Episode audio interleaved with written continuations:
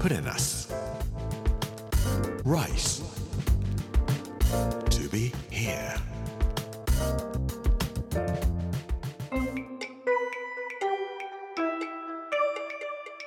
こんにちは作家の山口洋二です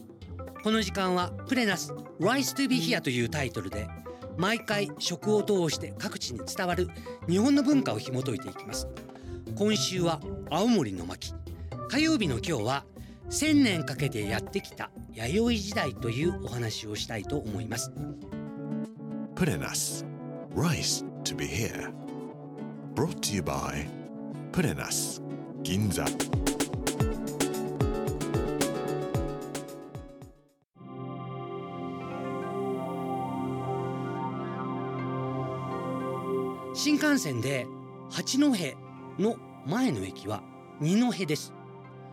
八戸から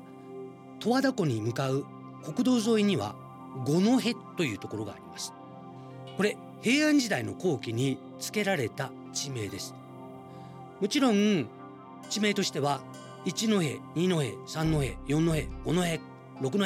七戸八戸九の戸まで1から9番まで「へ」っていうのがあります。この「へ」というのは戸籍の「戸」です、えー戸籍が作られたのは平安時代の末期なんですけれどもこの時に一説によりますと一戸というのは50戸50のファミリーが住んでいる家ですねその50あるところを一平っていうふうに呼んだんだそうです。まあいろんな説があるんでよくわかりません。ただそういう説があります。でそれを一つの里として考えていって岩手県の南の方から青森県の方に向かって村の集まりであるところを一戸二戸三戸四戸五戸といって9まで数えていって地名にしたのがそのまま今でも残っているそうです。青森には変わった名前の地名のところが少なくありません。例えば八戸市内にも変わった名前のところがあります。類家っていうところです。これも平安時代後期に付けられた名前のところなんです。これも伝説ですけれども源義経という人がいましたね。義経はお兄さんの頼朝から追われて岩手県の久慈から八戸に逃げてきたそうです。で結局八戸から青森に逃げて日本海を渡って中国大陸に行ってモンゴルのチンギス・ハーンになったとかいうような伝説がありますけれどもまあその途中の八戸にいた時に立派な家に住んでいたそうなんです。で青森に逃げていった後もその館のようなものが類するものがいっぱいなんか残っていたそうです。だそれで源義経が住んでいたのに類するような家がいっぱいこの辺りはあるねというんでルイ池という名前がついたというふうに言われているんですね。まあ、今からずいぶん昔付けられた名前がそのまま青森県には残っているところがいろいろあります。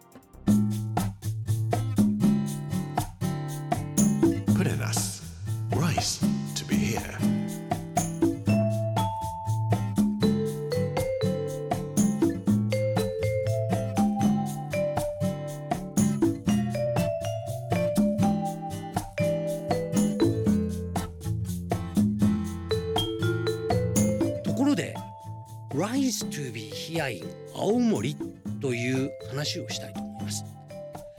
青森県の十和田湖から車で1時間ほど西北に行ったところここに変わった名前の地名のところがあります。田舎館村と言います。ここすっごく重要な場所なんです。実は東北特に青森で紀元前の時代に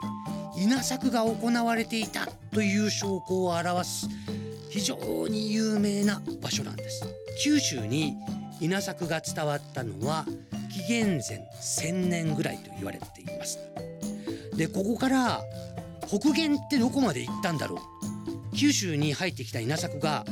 どこまで北の方まで辿っていったのかなといった時に稲作文化が青森までたどり着いていたということを証明されたのが垂柳という場所なんですこれを発見したのは仙台出身の東北大学の先生で、まあ、戦前ですけどももみ殻がついた土器が出てくれば稲作が行われていたっていうことが証明できるのにとずっと考えていたら秋田県の大型村でもみ殻がついた土器が出土したんですね。いやもっと北限があるに違いないというふうにお考えになっていたそうです。そしたらしばらくしてからこの田舎館村でもみ殻がついた土器が出土しましたよそれも一つではないたくさん出土しましたよということで青森ここにも伝わっていたんだということが証明されたんですね。Rice, here it is. Rice has arrived. Le riz est arrivé. Voilà, bravo! みたいな感じでおそらく2000年前の田舎館村の人たちは稲作が伝わってきたということを青森弁で米が伝わったなみたいな感じで喜んで水田を開発していったんではないかと思います。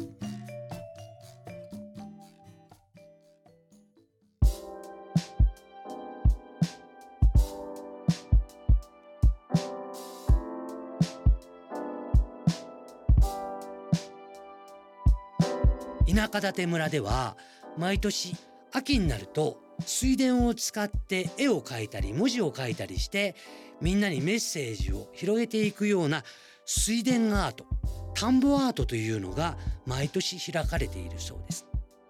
今年はどんな田んぼアートができるのかそろそろ借り入れの季節がやってきます。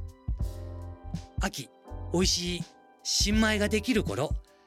ぜひあの辺りに行って、はあ、ここに水田文化稲作文化がやってきたんだなということを思いながらお米を食べられるともっと美味しい味がするのかもしれません。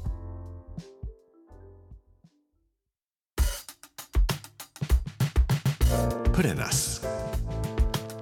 Rice. To be here.